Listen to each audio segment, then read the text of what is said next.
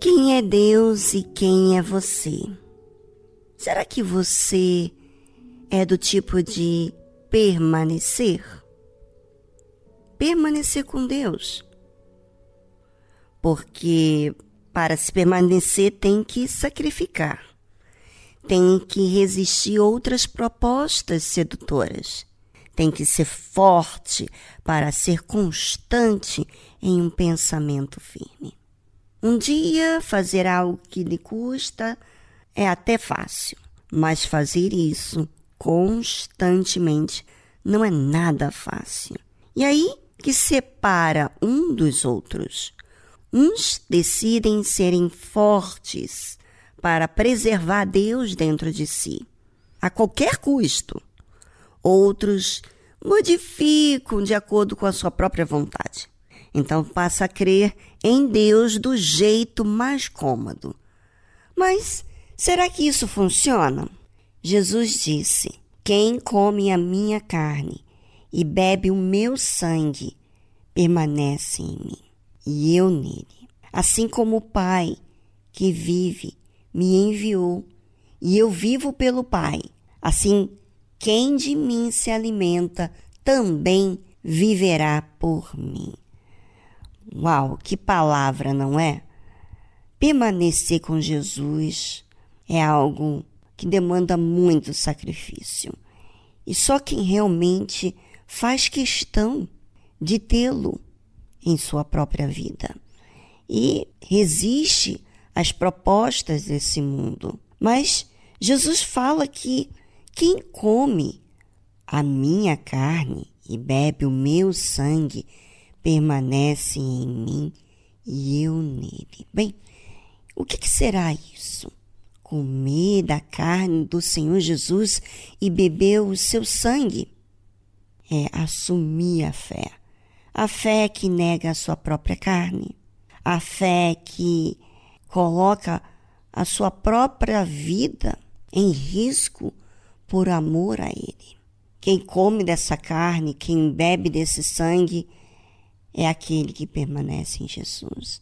E ele diz assim: Assim como o Pai que vive me enviou, e eu vivo pelo Pai, assim quem de mim se alimenta também viverá por mim. Você sabe que tem muitas pessoas que vivem de forma natural, obviamente, que não tem nada a ver com a fé.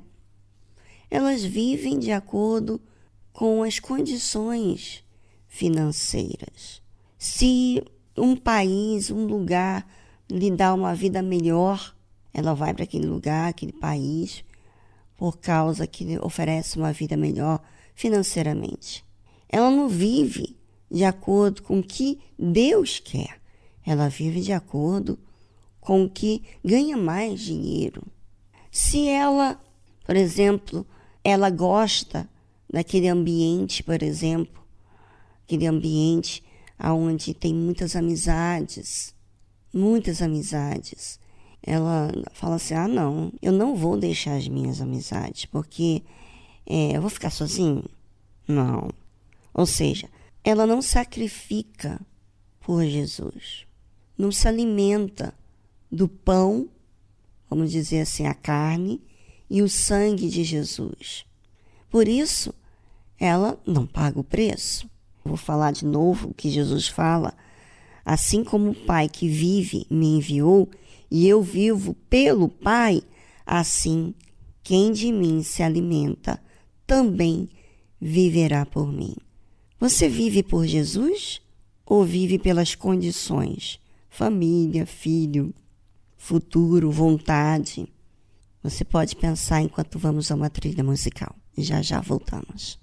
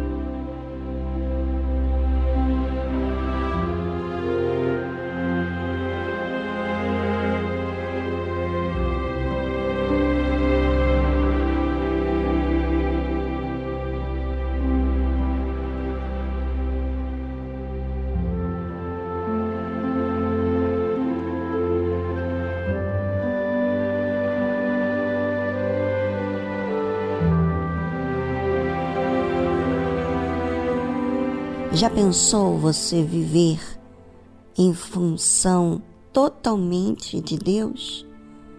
Para servir a Deus? Para agradar a Deus? Obviamente que a sua própria vontade, seus sonhos, sua família, todos e tudo fica debaixo dessa ordem que você coloca Deus em primeiro lugar.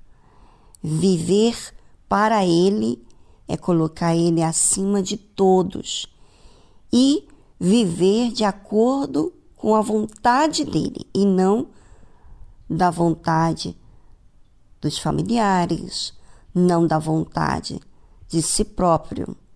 E claro, para fazer isso, você tem que estar decidido, definido na sua fé, porque vai contrariar muita gente. E se você for contrariar muita gente, vai, obviamente, ter problemas com essas pessoas. Viver para Jesus é você priorizar Ele. Viver para o Senhor Jesus é você colocar as suas palavras como aquela que direciona você. Viver para o Senhor Jesus é você se sujeitar aos planos dele. Vamos dizer assim, se ele tem o plano de você ir para um país, por exemplo, pobre e, e servi-lo ali, você vai viver de acordo com o sonho dele. Ou seja, você não terá as condições financeiras que você teria no lugar onde você é, tem as condições e estaria uma vida inferiorizada por causa de você viver para ele. Esse é o preço de você fazer a vontade de Deus. A gente nem sempre a vontade de Deus vai de acordo com a nossa vontade, o nosso jeito. E por isso que não é para qualquer um. Pense sobre isso e decida quem você vai servir, porque quem come a carne do Senhor Jesus e bebe o seu sangue permanece nele e Jesus em você.